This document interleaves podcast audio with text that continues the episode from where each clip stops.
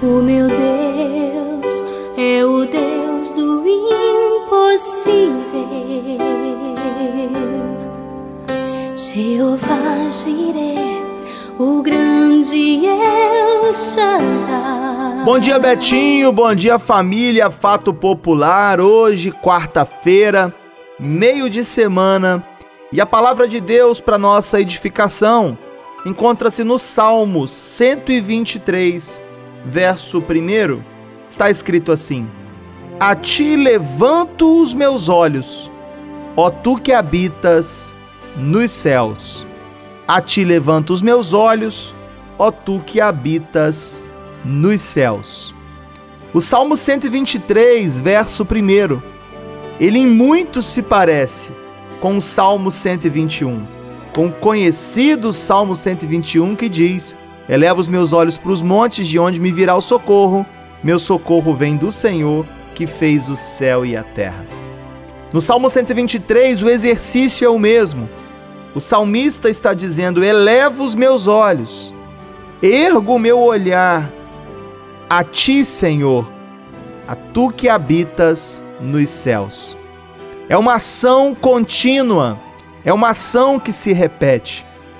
E isso me ensina, querido ouvinte, que os nossos olhos, o nosso olhar de fé, deve sempre estar erguido aos céus, porque é de lá que vem o nosso socorro, é de lá que vem aquilo que nós precisamos.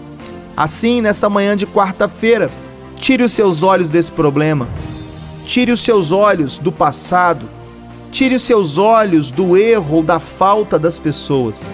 Coloque os teus olhos no Senhor. Levanta a sua cabeça. É de cima que vem aquilo que você precisa. Vamos orar nesse momento?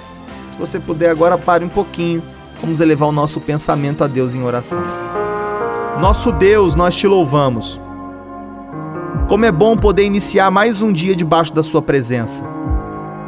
E o nosso exercício de agora, de hoje de sempre, é o de elevarmos os nossos olhos de levantarmos o nosso olhar aos céus, na certeza de que é do alto que vem o nosso socorro.